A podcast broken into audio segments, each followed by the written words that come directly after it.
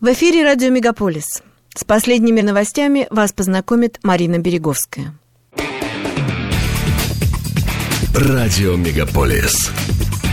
Канадские новости.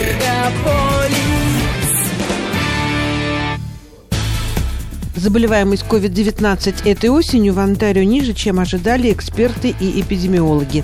Пока в провинции ежедневно регистрируют менее одной тысячи случаев заболевания коронавирусом, и число госпитализаций остается стабильным. 86% жителей Онтарио получили хотя бы одну дозу вакцины от COVID-19, что помогает держать заболеваемость под контролем. Главный санитарный врач провинции объяснил низкую заболеваемость тем, что жители Онтарио соблюдают коронавирусные ограничения. Ряд эпидемиологов предсказывают значительный рост заболеваемости после рождественских каникул. Жителям Онтарио, которые решили не делать прививку от коронавируса из-за личных предпочтений или убеждений, могут отказать в оказании услуг, согласно Кодексу прав человека. Законодательство о правах человека запрещает дискриминацию на основе вероисповедания. При этом личные убеждения и предпочтения не являются вероучением, пишет Торонто Стар, ссылаясь на отчет комиссии. Даже если человек сможет доказать, что ему было отказано в услуге или трудоустройстве из-за его убеждений, право на получение услуг не подразумевает, что человека должны освободить от вакцинации от COVID-19 или тестирования. На прошлой неделе в Онтарио начали действовать новые правила в отношении посещения ресторанов, кинотеатров и тренажерных залов. Жители провинции должны предоставить сертификат о вакцинации от COVID-19. Исключение сделали для детей младше 12 лет, которым пока не делают прививки от коронавируса и тем, кому вакцинация противопоказана по состоянию здоровья.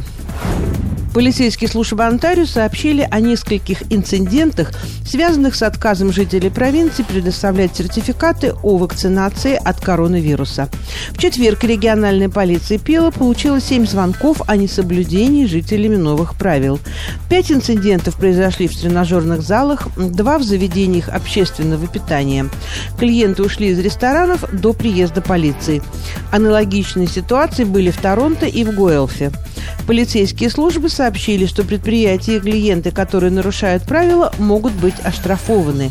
Однако сначала полиция сосредоточится на объяснении новых правил. Некоторые предприятия в провинции публично заявили о том, что не намерены запрашивать доказательства вакцинации. Ряд ресторанов заявили, что будут предлагать только блюда на вынос. В пятницу в группе Ontario Business Against Health Pass в социальной сети Facebook насчитывалось 136 тысяч участников. В группе находится список предприятий, которые считают, что использование сертификатов о вакцинации противоречит Конституции. Анами Пол, глава Федеральной партии «Зеленых», покидает свой пост после ее недавнего поражения на федеральных выборах. Пол не удалось избраться в округе Торонто Центр, а ее партии досталось в парламенте только два места. Анами Пол на пресс-конференции в понедельник объявила, что не сможет возглавлять теперь партию после того, как в воскресенье она получила уведомление о предстоящей ревизии ее лидерства. Пол, по ее собственным словам, предполагала, что на выборах партия будет обречена на неудачу. Она стала в Канаде первым чернокожим человеком, возглавившим крупную политическую партию страны. Пол возглавляла партию «Зеленых» с октября прошлого года. Пока неизвестно, кто ее заменит. Этим летом расчистка трех больших поселений для бездомных в парках в центре Торонто обошлась городу как минимум 840 тысяч долларов а еще 1 миллион долларов был потрачен на восстановление парковой зоны. За последние несколько месяцев власти ликвидировали поселения в Тринити Белвудс парк, Александра парк и Лэмпорт Стадиум парк.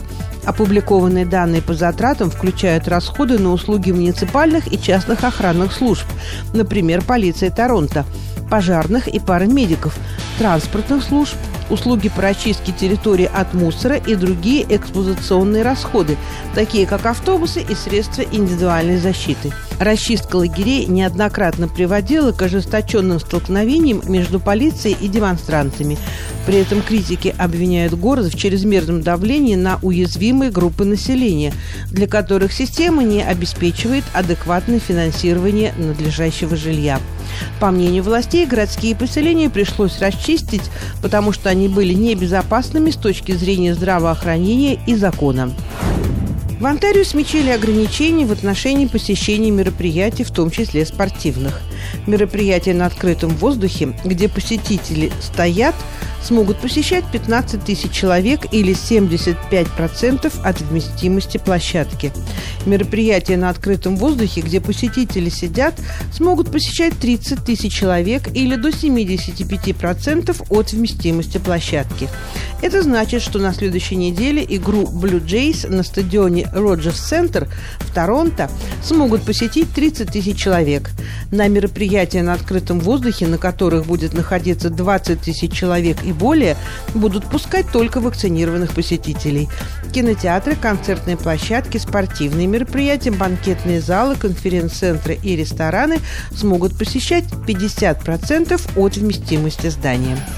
Это были канадские новости на радио Мегаполис Торонто, которые для вас провела Марина Береговская. Не переключайтесь.